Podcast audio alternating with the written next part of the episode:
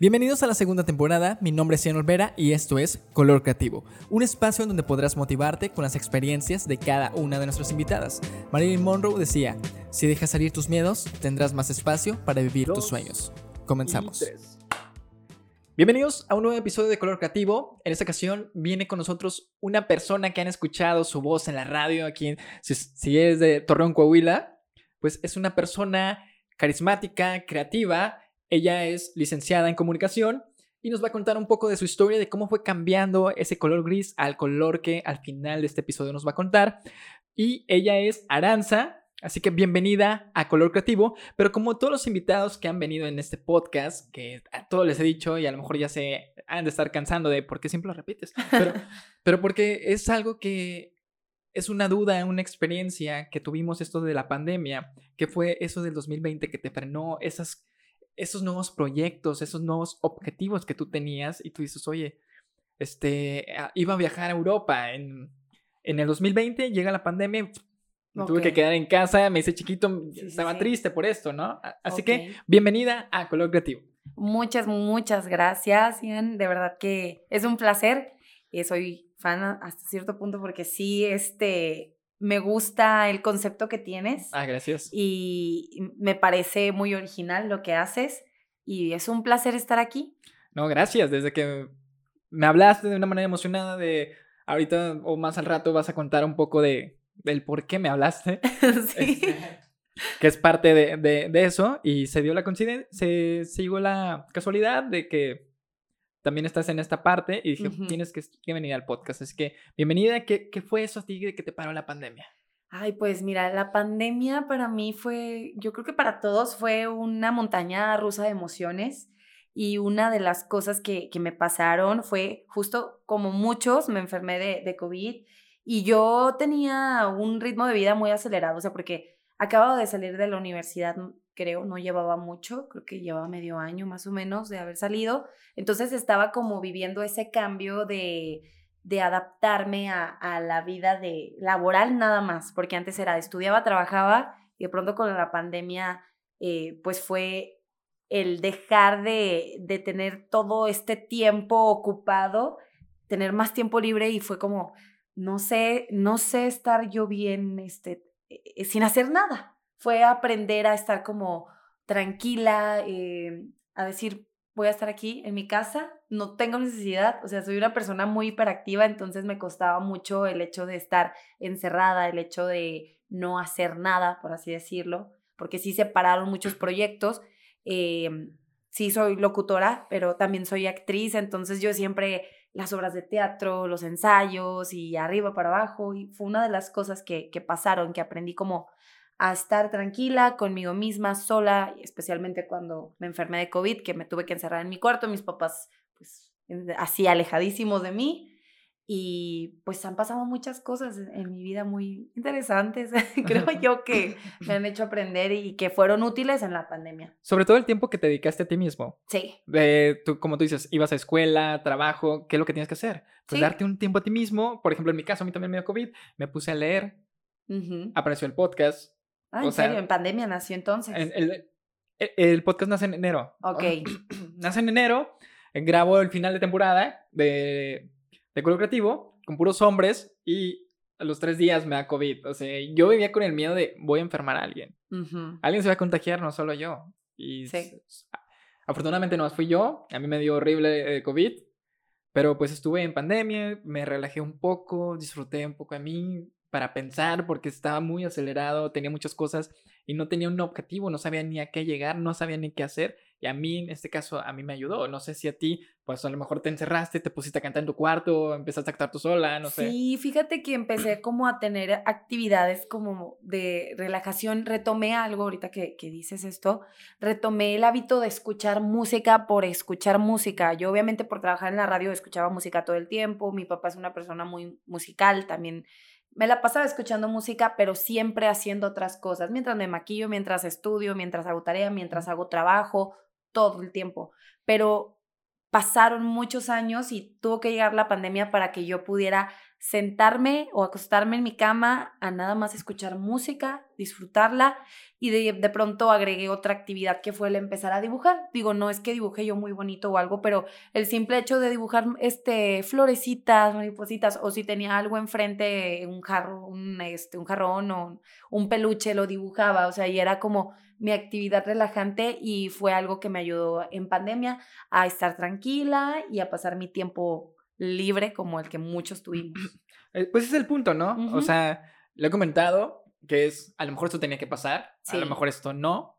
O sea, yo digo, pues, todas las personas que lamentablemente falleció alguien, pues tú dices, no, pues esto no tenía que haber pasado. Sí. Pero pues esto nos ayudó para darte cuenta de que eres capaz de, de, hacer cosas diferentes, de darte un tiempo a ti mismo, de solamente descansar o decir, oye, tienes que esforzarte a hacer otras cosas. Si tú estás acostumbrado, te, tienes un local este, en vez de ir, cerró, ¿qué voy a hacer? Tienes que pensar, saber reaccionar bajo el momento. Sí. E, eso fue algo de, que abrió a todos para abrir tu creatividad. Claro, y también pasó en teatro, o sea, el teatro es presencial totalmente, es una experiencia emocional, sensorial, y, y también eso tuvo que cambiar, o sea, el hecho de, hicimos varias actividades, o sea, en, en, el caso de los grupos donde yo participaba, eh, también el adaptarse a lo virtual en cuanto a conferencias, en cuanto a seguir preparándose. Y bueno, y ahora que ya se puede un poco más, pues es una cosa bien bonita, ¿no? Regresar a todo eso, es padrísimo. Sí, sobre todo como tú comentas, los shows,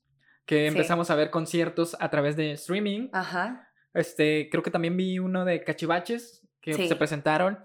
Este, también creo que a través de Facebook, o sea, pero no sé cómo ustedes, cómo ustedes lo vivieron. Sí, o sea, es que creo lo que recuerdo más es como la cuestión de, eh, em, creo que fue como un taller de, no recuerdo exactamente el género o el tipo de, de corriente teatral, pero es una corriente como biográfica en la que tú hablas, eh, trasladas, trasladas, perdón, eh, lo que pasó en tu vida a una historia de ficción.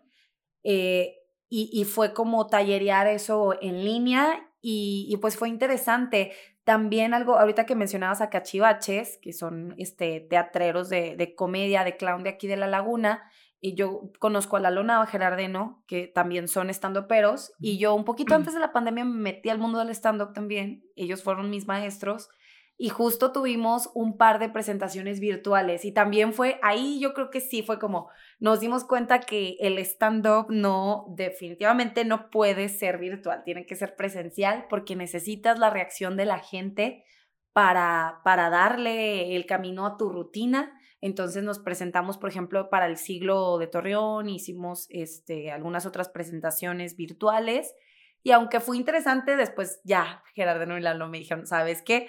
Esto no vuelve a pasar, ya no nos volvemos a presentar en virtual porque no es lo mismo, nada que ver la comedia a la hora de... ¿Y cómo, llegaste? Oye, quiero, yo quiero llegar a la comedia. O sea, tú, o sea, por ejemplo, el Joker Ajá. quería ser comediante. Su mamá que le dice, oye, ¿por qué quieres ser comediante sin ni dar risa? O sea, ¿cómo tú, tú dices, oye, me voy a subir a un escenario, voy a contar mi anécdota, pero ¿cómo estás segura de que la gente le va a dar risa? Bueno, lo que pasó conmigo fue que yo sí no es que me considere graciosa, pero sí me pasan cosas graciosas. Entonces dije, bueno, tal vez puedo hablar acerca de eso, pero la motivación fue realmente, eh, yo no me considero una persona tímida, sí soy una persona extrovertida, pero me costaba a veces el hecho de la autoridad. O sea, como que a veces, por ejemplo, yo podría platicar contigo, con gente de mi edad, en la radio, en el micrófono, en el teatro, todo muy bien. Pero no sé, por ejemplo, me pasaba que mis primeros jefes que tuve en la radio eh, me ponía bien nerviosa. O sea, y tartamudeaba. O sea, como que para mí la autoridad era como muy fuerte. Entonces yo era muy penosa en ese sentido. Y decía, es que tengo que romper esta barrera y tengo que ser una persona que sea más relajada y que aprenda a, reírse de sí misma. Entonces, para mí el stand-up fue, sí quiero intentarlo porque qué padre, qué divertido, pero también porque quiero aprender a, a que no me dé pena el equivocarme y el reírme de mí y tampoco que me dé miedo el hecho de estar en ridículo, porque al final el hacer stand-up o el estar en un escenario, el hablar de tu vida es exponerte. Y, y dije, decidí hacerlo. Y, hay una frase que, que surgió para mí como cuando estaba en secundaria, no tengo idea de cómo llegó. Y aunque yo era muy chica, se quedó para toda la vida y la tengo siempre presente y cada vez que tengo que hacer algo nuevo que me da pena, la recuerdo y es em, la intrepidez es la clave para salir de la prisión de la timidez. Entonces, cada vez que algo me da pena, pienso en eso y me impulsa y es una cosa que me ayudó también para atreverme a hacer stand-up. Y también el prejuicio, existe el, prejuicio de de, ves como en la Ciudad de México, por ejemplo, la gente es como más dura con las comediantes, o sea, con las mujeres. Y yo decía, es que, no, imagínate, en el curso nada más éramos dos mujeres y como 10 hombres, 12 hombres. Entonces fue un reto también el hecho de, no porque sea mujer significa que lo voy a hacer mal, porque uno también se cree esas ideas, ¿no? O no soy chistosa porque soy mujer. Cosas así. De hecho, es, raro ver a eh, estando peras. Sí. Son muy pocas. Bueno, en mi caso yo no he visto muchas. O sea, yo quería he comentado que el podcast iba a ser comedia, o sea, yo quería hacer comedia. Ok. Pero yo dije, pues a lo mejor ni de risa. pero, ¿qué pasa si mejor me enfoco a lo que en verdad me gusta? Sí. Que es este, todo esto de la creatividad, este, la cuestión de, de hacer cosas nuevas. Pero dije, no, no, no les puedo hablar de la creatividad, es esto y esto. O sea, o porque no me van a entender. O sea, mejor hay que armonizarla, hacerlo más ameno. Y por eso vienen todos a contar su historia. Sí. Así que Vamos a empezar de cómo fue cambiando ese color gris y al final de este episodio nos vas a decir cuál fue el color que elegiste. Ok, entonces, ¿por dónde empezar? O sea, te cuento lo que yo quiera, pues. Lo que te hizo hacer la persona que eres en este momento. ¿De dónde inicia el gusto por la música? ¿En dónde inicia este, de ser locutora, de ser comunicóloga? Ok. ¿De dónde inicia esto de que no tener miedo, no te dan, no tener pena? Ok. Ay, pues siento que em, todo comienza... El teatro para mí fue una de las cosas que, que cambió mi vida. Yo desde niña sabía que quería ser artista. O sea, yo le decía a mi mamá, yo quiero ser artista. O me decían, ¿qué quieres ser? Yo quiero ser, decía todo. Quiero ser periodista, quiero ser veterinaria, quiero ser doctora para curar a mis abuelitos cuando estén enfermos. Y decía, quiero ser artista. Eh, quisiera cantar, quisiera actuar. Y, y realmente de niña nunca tuve la oportunidad como de mm, prepararme para alguna de esas áreas. Llegué, hace rato estaba platicando, eh, no estuve en algún coro o algo por el estilo, pero nunca estuve preparándome para hacer las cosas que hago el día de hoy. Y mm, empecé con, con el teatro. Yo siempre dije, quiero hacerlo. Mis papás no me dejaban. Mis papás decían, es que ahí vas a aprender muchos vicios, vas a hacer, vas a conocer gente muy malvada y muy fea y vas a aprender mañas. Y yo decidí, que tenía que hacerlo. Cuando estaba en prepa, llega el momento de tener que hacer el servicio social, me, entero que hay un centro cultural en el que podía hacer servicio social y entrar a clases de teatro, entonces fue el pretexto con mis papás de, quiero entrar ahí, quiero entrar a hacer mi servicio, pero en realidad no hacía servicio, yo nomás iba a las clases de teatro. Y ahí fue como empezar a, a darme cuenta de, de que era algo que me gustaba. Y después me convertí en animadora infantil Fui animadora infantil por dos años y como animadora pues aprendí también a utilizar mi voz. Me di cuenta de que tenía, es que realmente siento que fue el hecho de darme cuenta de que tenía ciertas habilidades y creo que eso es lo importante para todos, el darnos el tiempo de conocernos y de saber para qué eres bueno, porque a partir de ahí ya sabes a lo mejor hacia dónde dirigir tu camino. Y, me di cuenta de que podía hacer varias voces, o sea, que podía hacer voces de personajes. Entonces, por ejemplo, cuando era animadora grababa la voz de Mimi, la voz de las princesas, o sea, cosas así. O sea, si te sale... Sí, la de a, ver, sí. a ver. a ver. Ok. Ahí voy. Hola. Estoy un poquito ronca, ¿eh? Hola, soy Mimi y estamos en Color Creativo. Espero que se la estén pasando increíble. Y sí, o sea, eso fue y, y justo el hecho de decir, ¿sabes? ¿Sabes? Ya tengo la clave, ya tengo la clave, ya sé exactamente qué fue. Hay algo que siempre estuvo dentro de mí y es el hecho de quiero, quiero decir cosas, el hecho de quiero hablar, quiero comunicar cosas, quiero expresarme. Y justo cuando entré a la carrera, que no supe ni por qué entrar, o sea, porque yo dije, yo iba a entrar a psicología, pero a la mera hora dije, no, voy a entrar a, comunicación. No sé por qué, mi intuición me dice que entra a comunicación y entré y recuerdo que el primer día, pues como todos, ¿no? Te preguntan, ¿qué es este? ¿Por qué entraste a estudiar esto, no? Y yo dije, porque me gusta hablar. Y, y, y los profesores así como que, pues, ¿qué le pasa? Está loca, ¿no? pero me di cuenta con el tiempo de que es el hecho de compartir y, todo lo que, lo que he hecho, stand-up, teatro, la locución, este, la actuación, es expresar de diferentes maneras un mensaje y lo que más me gusta de comunicar es el hecho de conectar con una persona y el poder hacer que alguien sienta algo, que se conmueva o el hecho de poder ayudar o, transformar ideas o aportar. Y, y todas las cositas, el teatro me llevó a la animación infantil, la animación infantil me llevó a la radio, la radio me llevó a otros retos, a la conducción y de ahí las cosas se han ido sumando y, y, ha sido muy padre ese, ese proceso. ¿Y qué fue lo que sintieron tus papás después de decirte que, pues, la mayoría de los papás piensan que entrar en teatro es drogadicción, sí. alcoholismo, etcétera, vestirte mal, etcétera? porque yo lo vi, porque te digo, lo vi con mi mamá, que decía, no, pues se visten X, o sea, estas personas son así, así como tú dijiste. Pero después de que tus papás te vieron actuar, ¿qué fue lo que sintieron? Fíjate, la primera obra en la que participé, que, que sí vio mi papá, que era el que principalmente no quería que yo estuviera en el teatro, fue una obra que se llamaba Adolescencia y era sobre el abuso sexual hacia una, de, de, su, de un padre hacia su hija. Entonces era una historia muy, muy fuerte.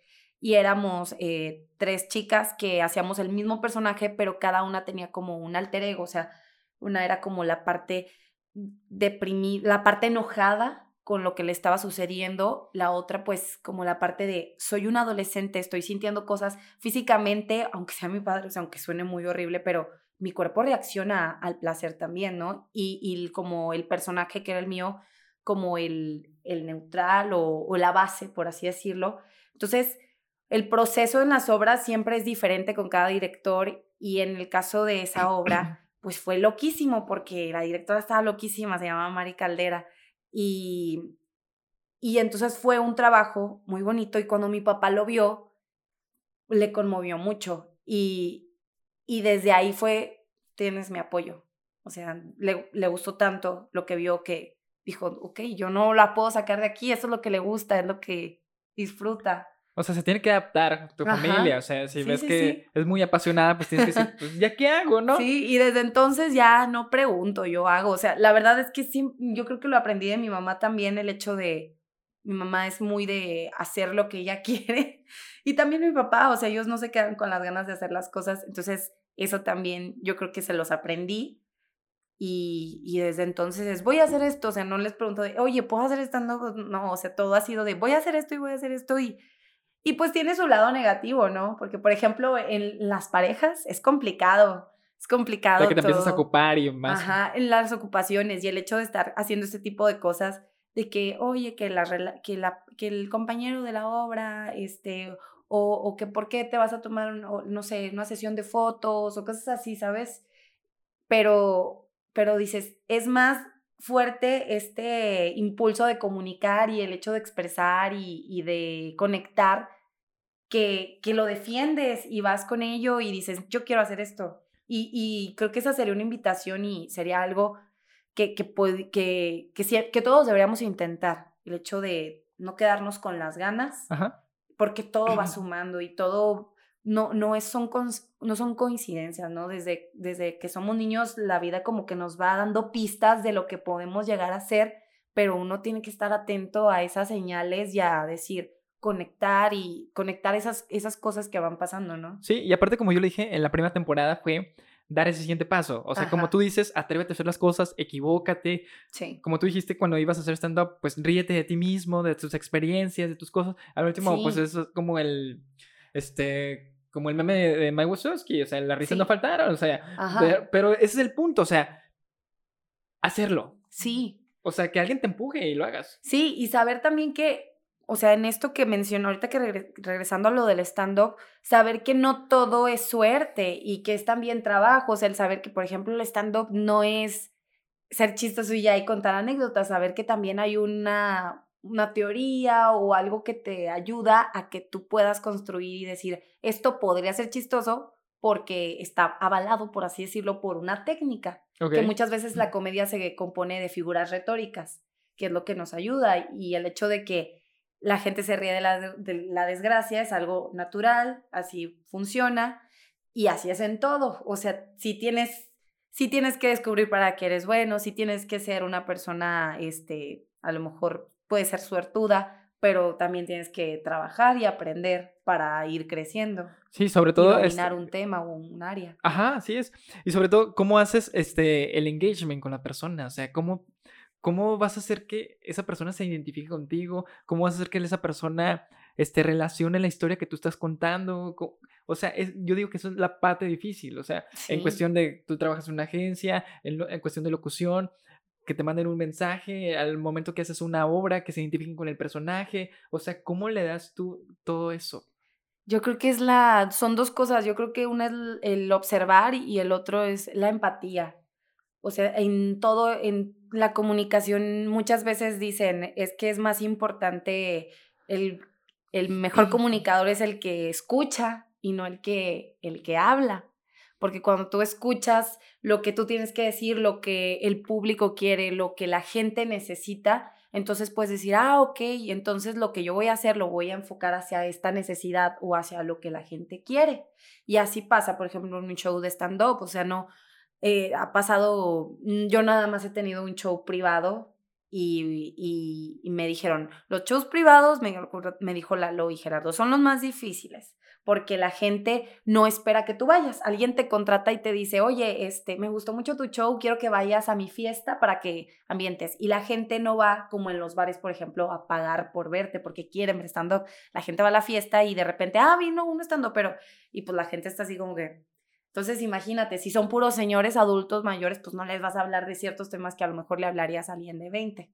Entonces, así es como funciona y tú lo sabes, ¿no? La mercadotecnia es eso, o sea, tienes que saber qué es lo que le está pasando a la gente para tú encaminar tus estrategias, tus actividades para lograr un objetivo.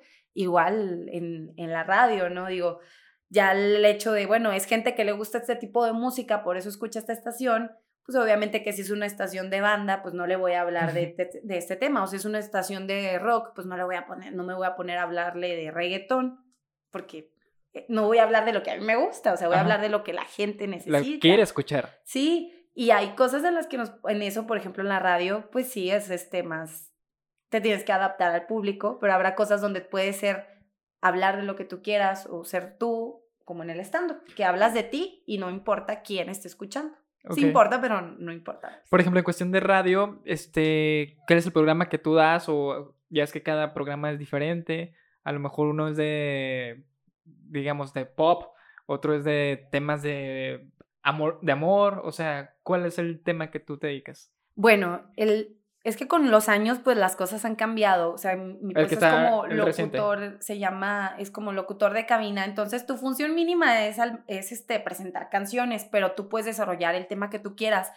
Y bueno, a mí lo que, lo que más me gusta hablar en, en la radio es en cuestiones de como desarrollo personal. Eh, digo, no soy psicóloga, entonces no puedo yo andar hablando de, todo, pero sí el hecho de la motivación, o sea, el hecho de, acompañar a la gente y decir, oye, si puedes, o está esta alternativa para que te sientas así o para que funcionen las cosas así. Y eso es lo que más me gusta a mí, o sea, habrá gente que le gusta hablar, no sé, de películas o, eh, no sé, otros temas de cocina. O sea, eres una persona muy motivada para para levantarte un lunes, que un lunes las personas están dormidas, con flojera, que dice otra vez al trabajo. O sea, tú dices, ánimo, ya vamos a empezar bien el día con esta canción. Es que pasa que de todas formas, el hecho, aunque tú estés triste, el hecho de prender el micrófono y sonreírle al micrófono ya te cambia a ti. Es algo que sucede, eh, es algo que le pasa a los locutores y a la gente que le toca estar frente a un micrófono. O sea, si tú no puedes llegar a la radio, bueno, sí puedes porque hay todo tipo de personas y de manejo de, de la comunicación, pero el, lo normal, digamos, es que la gente pues que está frente a un micrófono lo haga con una buena actitud. Entonces, puede que tú estés pasando por un quiebre de una relación o falleció un familiar y tú tienes que sonreír. Y el hecho de que tú sonríes le manda pues una especie de señal a, tu cerebro para, oye, estás bien, o sea, de alguna manera te hace sentir mejor porque estás como engañando de alguna forma.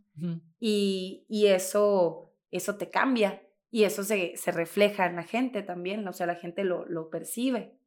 Entonces creo que es una buena recomendación el hecho de, sí, no, no vamos a ser positivos, este, ignorar que las cosas van mal o cosas así, pero sí eh, podemos hasta cierto punto tener un control de nuestra actitud o del ánimo que tenemos, ¿no? Habrá días donde definitivamente no se pueda y se vale estar tirado y no sonreír y no querer hablar con nadie, pero pues sí, en general creo que me ha ayudado eso, o sea, muchas de las cosas fuertes que han pasado en mi vida las he superado o las he podido sobrellevar gracias a, a la radio, o sea, al hecho de tener que estar frente a un micrófono o al hecho de tener que estar contando una historia en el teatro. Por ejemplo, ¿qué es algo fuerte? Algo que tú digas, ok, estoy pasando, digamos, una muerte, un ejemplo. ¿Cómo lo vives recientemente? Si sabes que vas a salir radio, si vas a tener una función, o sea, ¿cómo es ese proceso? Por ejemplo, eh, una, una cosa fuerte que pasó en mi vida fue este, una, la, muerte de un ser querido, de mi hermana. Entonces, fue algo muy complicado el o sea, para todos el vivir un duelo es difícil, pero la manera en la que a mí me ayudó, por ejemplo, la radio o el teatro, por ejemplo, en el teatro recuerdo que estaba haciendo una obra en la que el personaje, mi personaje tenía una pareja que siempre la abandonaba, o sea, iba y venía y nunca sabía cuándo iba a volver y era muy difícil. Entonces, lo que ella vivía, voy a tomar tantita agua. Sí. Es que ando un poco ronca. El, em, ella tenía que vivir constantemente esta emoción de la pérdida. Entonces yo decía, es que yo nunca, cuando estaba durante el proceso, pasa lo de mi hermana, y antes de que sucediera eso, yo le decía a mi director, es que yo nunca he sentido la pérdida, no sé qué es, o sea, no sé qué es el que alguien se vaya de tu vida, la ausencia, no, no lo he vivido. Entonces cuando me pasa es como, ok, ya, ya sé qué es, ya no quiero vivirlo. Ya no quiero, pero me ayudó el hecho de vivirlo en escena y el poder como decir, esta, esta historia tiene que ver conmigo y voy a tratar de, de contarla con lo que yo estoy sintiendo, lo voy a depositar aquí. O sea, es una entrega de mis emociones a esta historia y fue una manera como de ir sacando lo que yo sentía y me ayudó.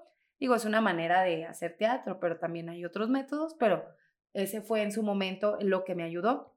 Igual la radio fue, ok, yo me gusta mucho hablar acerca de estos temas de desarrollo personal, entonces, ¿qué voy a hacer ahora en la radio si yo estoy viviendo esto? Pues voy a hablar de estos temas que me están pasando a mí, voy a hablar del duelo y me voy a poner a investigar y lo que aprendí mi familia fuimos a grupos de acompañamiento en el duelo, por ejemplo, y nos daban muchas herramientas, entonces fue el hecho de voy a compartir lo que estoy aprendiendo y lo que me está sirviendo y quizás le ayude a alguien. Y el hecho de hablar de esas cosas el compartir sobre esas cosas que estaba viviendo, me ayudó. No hablar de mi proceso, sino hablar de, el, de las técnicas o las cosas que me ayudaron. ¿no? Sí, eso está padre. Como experiencia personal, porque tampoco puedo decir es, esto es y... no, sobre todo porque estás compartiendo algo, este, es un aprendizaje este, gratis, o sea, las personas, todo es bueno, o sea, saber escuchar te va a ayudar a abrir tu mente, sobre todo a hacer cosas nuevas, así como lo que tú estás haciendo. Tú, por ejemplo, lo del teatro que dices que tuviste que pasar, bueno, que pasaste un proceso, que te estaban pidiendo que hicieras algo y cuando, ¿cómo lo mezclaste? Pero en cuestión de que, ¿cómo le das vida a un personaje? ¿Cómo le das vida a un personaje? Pues es que... Han venido dos personas o tres que han hecho, que hacen teatro. Una vez me comentaron que te puede tocar el personaje más simple que nomás vas a decir una palabra, que todo el sentimiento que le tienes que poner a la palabra es lo más difícil, porque si es otra, pues vas a decir diferentes palabras y pues te puedes expresar diferente, pero si no vas a decir una y no vas a decir una toma y la ruinas, ¿qué vas a hacer?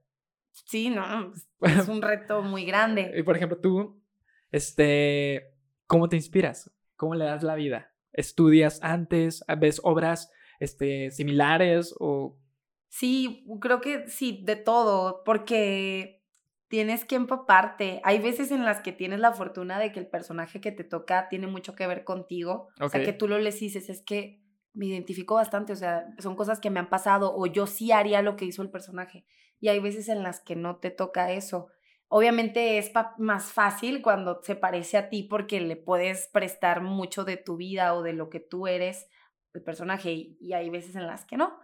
Entonces, creo que en parte es investigar, o sea, investigar las cuestiones que están viviendo, ¿no? Me ha llegado a tocar personajes que vivieron la migración, bueno, entonces, ¿qué, qué le pasa a la gente que, que tiene ese proceso o ese que vive el fenómeno de la migración? O e, e, el, incesto, o sea, cómo se vive el incesto, o sea, realmente qué, qué vive la gente que, que está viviendo un incesto, o lo último que estoy haciendo, o sea, eh, cómo cómo crece una persona, un personaje de, la obra de teatro que, que, en la que estoy ahorita, crece huérfana y con su hermana y su hermana en algún momento también la abandona. Entonces, ¿cómo crece una persona que, que no tuvo a su madre, que murió cuando nació y cómo crece una persona que su papá se va cuando es una niña? Entonces, el hecho de investigar eso y saber cuáles son las consecuencias desde la psicología, pues te ayuda, te ayuda y también ayuda mucho a lo corporal. Luego dicen, es que cómo construyes un personaje, lo haces desde adentro o desde afuera. Y los profesores, directores con los que he estado dicen, es que se puede de las dos formas, pero lo ideal es que lo construyas desde adentro, porque va a ser más rico y porque va, va a ser como más, em, va a conectar más, porque esto, la emoción te va a llevar a lo físico. Así como nosotros cuando estamos tristes, pues nos hacemos así, o la cara pues se nos nota, pues es un reflejo de nuestras emociones, pues el, hecho de construir desde adentro te ayuda a hacerlo externo. Y también el trabajo en equipo, o sea, porque el teatro es, es trabajo en equipo, o sea, tienes que escuchar, o sea, ahí está. Y aparte mucho apoyo moral, ¿no? Sí, mucho apoyo moral de tu director, de, tu, de la gente que te rodea. Y, y es muy bonito cuando en el, en el escenario tú puedes como conectar con, sea, hay veces que tienes muy buena química, pero también creo que la química se crea a partir de que tú te permites escuchar al otro y te permites conocerlo. Y eso es muy bonito porque terminas teniendo relaciones muy entrañables con la gente que comparte esa escena, porque no nada más es compartir lo que, no solo son los diálogos, sino es el hecho de estás conociendo realmente a la persona, estás sintiendo sus emociones y eso te conecta y es muy bonito y hace que, que se crean, que se vayan a crear amistades. Se, hace una familia, ¿no? Tal cual. muy bonita, sí. Y cuando permites eso, pues es bien padre porque se nota en escena. Se nota en escena que hiciste tu trabajo de conectar, o sea, de abrirte y permitir que, eh, permitir que el otro te viera y, y, tuviste al otro, porque también lo permitió. ¿Cuál, ¿Cuál es el personaje más difícil que te ha tocado este, interpretar, interpretar, ¿Y cuál es el más fácil que tú dices? Ah, pues este es esta papa. Pues". Ay, pues no sabría decir como el más fácil, pero la obra pasada en la que estuve eh, creo que fue uno de los más difíciles para mí, justo porque yo sentía que no tenía mucho en común, porque era una obra sobre la migración, sobre como eh, un pueblo y que tenía que ver con la violencia, pero en un pueblo, y mm, yo sentía que no tenía en común con, con el personaje. Entonces fue difícil, o sea, fue difícil para mí el construir eso porque no me identificaba fácilmente con, con el personaje. Y es más fácil cuando te identificas. Y cuando es fácil cuando te identificas con el personaje, es fácil cuando tienes buena química, cuando tus compañeros están en la misma sintonía y apertura para trabajar. Eso es, siento yo que eso es lo fácil. Y por ejemplo, cuando estás cuando te están aplaudiendo, ya cuando terminó la, la obra, ¿qué sientes? O sea, es, es impactante. Yo, yo lo viví cuando iba a ver a mi hermana. O sea, que tú dices, imagínate, tú sentado como espectador, lo que sientes cuando las personas se levantan, aplauden. Pero imagínate cómo se siente la persona que está detrás es adictivo, es padrísimo, se siente muy bonito porque dices, ok, entonces sí se cumplió el objetivo hasta cierto punto. O sea, recibes comentarios positivos, igual que en la radio, yo digo que es decir, las personas que te mandan mensaje, que te escriben, has de sentir cosas, este, te han de escribir cosas positivas, ¿no? Sí, o está ahí de todo, ¿no? Sí pasa a veces. No hace mucho que no me toca, pero sí me llegó a tocar como comentarios negativos. Negativos. Este, pero sí la gente, sobre todo la gente que mm, en la radio, hay gente que es muy fiel y que te siguen escuchando a pesar de los años, a pesar de que tú cambies, de que las cosas en las estaciones cambien y, y terminas también teniendo como, es, y se vuelven motivadores el hecho de tú puedes ser un mal día y decir, bueno, esta persona me está escuchando y esta persona yo también la motivo a ella, entonces no puedo permitirme el estar así. Tengo que hacerlo, aunque sea por esa persona que me está escuchando, porque ese es mi trabajo. Mi trabajo es como locutora es hacer que la gente tenga un mejor día, que se sienta a gusto mientras va manejando y escuchando música o cuando... Animarlos. Animarlos. Entonces, creo que si cumplo con eso, pues yo ya me siento satisfecha. Y es difícil porque te pones enfrente al micrófono al momento que vas a hablar, lo que estás diciendo, que puede ser incoherente para la otra persona, o sea, Sí. coherente, o sea, como tú dices, yo estoy dando cosas motivacionales y a lo mejor esa persona dice, pues eso qué, y Sí. otra persona dice, no manches, sí es cierto, o sea, son Sí. diferentes cosas que tú estás viviendo, pero lo importante es que tú tengas esa seguridad al momento que estás también haciendo la obra de teatro, la seguridad de poder interpretar a, a un personaje, este, de que todo va a salir bien. Eh, Cuando te subiste a, un, a dar tu primer stand-up, el stand-up que hiciste también a puerta cerrada, o sea, las cosas que has vivido, o sea, la seguridad que tú has tenido es lo impactante. Porque Sí. siempre todos vamos con miedo. Yo siempre digo que los nervios son buenos Sí. de que algo bueno pasar o algo malo. Sí, y aparte el miedo, luego dicen, es como un, es como un bosque que tienes que enfrentar, o sea, de- en algún punto, va- si lo enfrentas, vas a encontrar una luz. Ujú. Entonces tienes que enfrentarlo en algún punto si quieres encontrar como un resultado nuevo y muchas veces bonito. Entonces el miedo, pues sí es de lo peor que podemos sentir, pero también es de lo mejor porque nos reta. Pues es un reto, el miedo es ¿Sientes nervios hacer cosas diferentes? siempre, siempre, pero, pero se siente mucho siente padre, ¿no? mejor el hecho de decir lo voy a hacer. Así que vamos a llevar una dinámica. Vas a sacar cinco palabras de ese bowl rojo. Vamos a llevar una pequeña dinámica. Si gustas ir sacando los ci- cinco papelitos, Ajá. ir mencionándolos y, como tú dijiste, vamos a hacer algo diferente. Ok. Vamos a sacarte un poco de tu rutina. Muy bien. O sea, aunque tú haces cosas diferentes, eh, creo que eso se te va a facilitar un poco. Bien. Araña. ¿Sí los voy leyendo? Sí, Ok. Frío. Listón.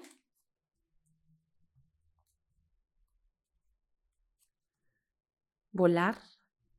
Qué bonitas palabras. y pluma.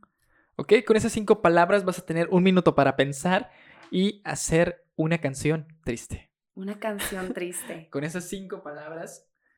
Y esto empieza a contar en... La tengo que cantar. Sí, pero primero vas a tener que acomodarlas. O sea, puede durar lo que sea, pero tienes un minuto para pensar. Cuando acabe el minuto, pues ya va, vas a empezar, va. Esto dice en uno, dos y tres. O sea, todas estas dinámicas es para sacar de la rutina, para hacer cosas nuevas, para ponerte en roja. O sea, el, el capítulo pasado, este, la chava se puso toda roja de los nervios de que iba a tener que improvisar porque nada más Ujú. tenía poco tiempo y saber si la arruinó o saber si lo hizo bien. O sea, eso es el punto, atreverse a hacer cosas diferentes. Ok. Tienes todavía 30 segundos para acomodar. O sea, si quieres, si ya las tienes acomodadas, puedes hacer todavía tu canción un poco más larga, que escuchen. Acabo de estar acostumbrados a escuchar tu voz en la radio. Y muy pronto van a escucharte cantar. Ay. Ok. Escuchar un, po- un poco de ti con, con tu voz de, de Mimi. ok. Tienes 10 segundos todavía. Ay, es que no sé, siento que voy a improvisar más bien, entonces está bien. Y esto dice en 5, 4, 3, 2 y 1. El día que tuviste que partir, el frío llegó a mi vida y una araña me acompañó en mi camino. Porque no, Más bien, no más bien, más bien. Más bien, más bien, sigue. Ok. Y una araña me acompañó en mi camino y me aconsejó que te dejara volar. Y cayeron tus plumas y cayeron los cielos y mis lágrimas fueron mi único consuelo. Y un listón que llegó a la puerta de la casa fue lo único que me ayudó a alcanzar la campana para hacer sonar esa voz de la esperanza. No sé. No soy compositora, disculpen. ¿Cómo te sentiste con esas cinco palabras, con esta dinámica? Ay, pues son palabras muy bonitas, entonces el hecho de que sea algo triste, digo, pues ese fue el reto. Es decir, son palabras muy alegres, el volar, la pluma, o sea, pienso en una pluma, escribir es bonito, el frío también puede ser bonito, todo es muy bonito. Pero ¿qué pasa si lo inviertes? Ajá. O sea, estas cinco palabras pueden ser random. Tú las puedes ver de una, tú lo viste positivo. Sí. Pero son cosas que a veces tú estás pasando, que no lo estás contando, son cosas que tú este, estás pasando en este momento, cosas pasadas, y, lo estás reflejando aquí. O sea, la manera que escribimos, que hablamos, son cosas que nosotros hemos pasado, como en todo, las personas se inspiran en las cosas que vemos, en las cosas que escuchamos, y digamos tú ahorita vas a otro lado y vas a decir, no, ahorita me tocó hacer esto, y, e hice esto y esto y esto, y son cosas diferentes. Así que de esto se trata esta dinámica. Ahora sí, para terminar el episodio, nos vas a contar un poco de cómo fue cambiando, ahora sí, al color que elegiste, qué te hace sentir ese color al usarlo o al ver. Ok, elegí un color en naranja.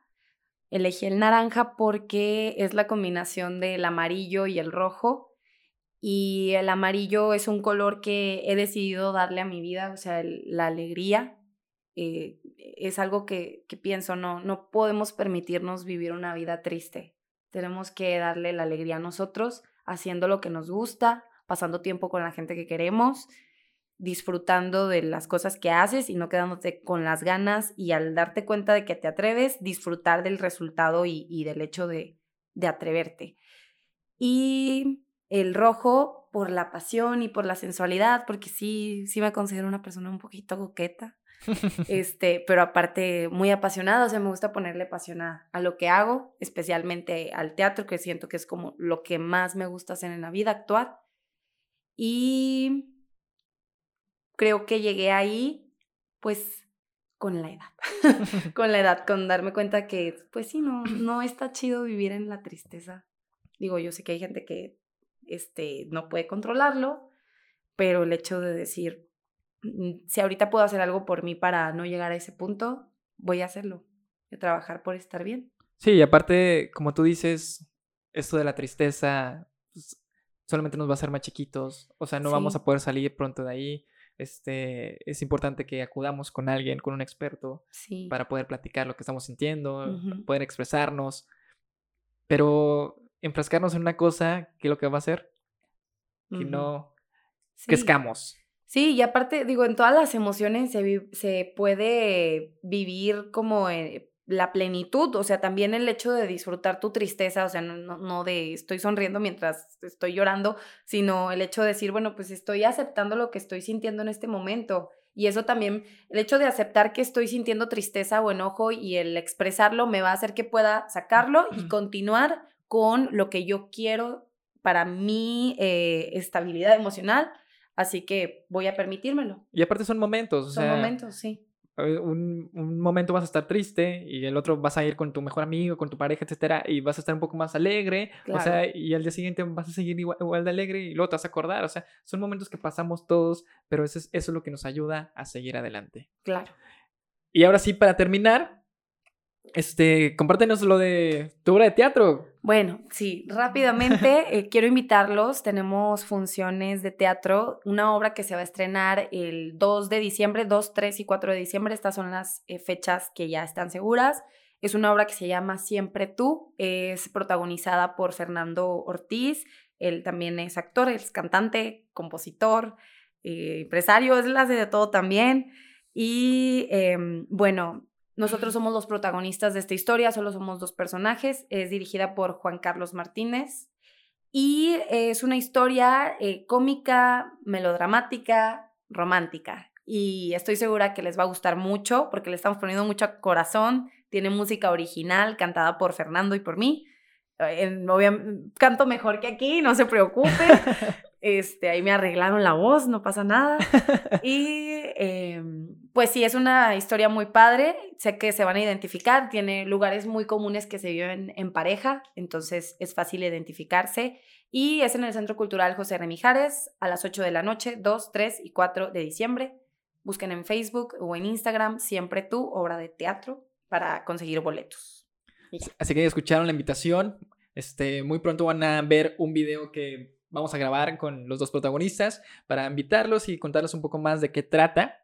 Pero ahora sí, si gustas terminar con un mensaje para motivar a las personas que te están escuchando, que te están viendo, que quieren ser como tú, que se quieren inspirar, que quieren hacer teatro, un mensaje que tú les puedes dar.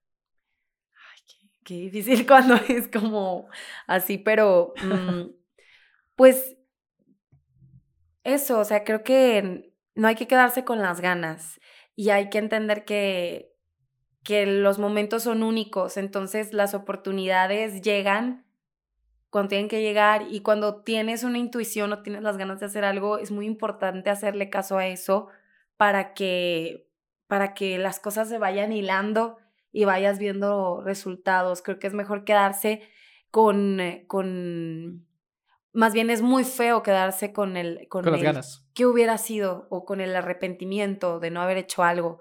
Entonces, si hoy tenemos vida y tenemos la oportunidad de sonreír y tenemos la oportunidad de, de disfrutar las cosas que, que tenemos en- dentro de nosotros y a, a nuestro alrededor, hay que disfrutarlas porque va a llegar un momento en el que tal vez no podamos hacerlo. Hoy que podemos mover nuestras piernas, es el momento perfecto, ¿no? Y mientras haya vida, pues hay oportunidad para hacer cualquier cosa, ¿no? Sí. Para unos más difícil otro. Yo sé que lo económico también es importante, pero para todos hay oportunidad. Pero todos podemos lograrlo. Sí, O sea, lo importante, la única persona que va a estar para apoyarte, aparte de tu familia, ¿quién va a ser? ¿Tú? Tú mismo. Sí.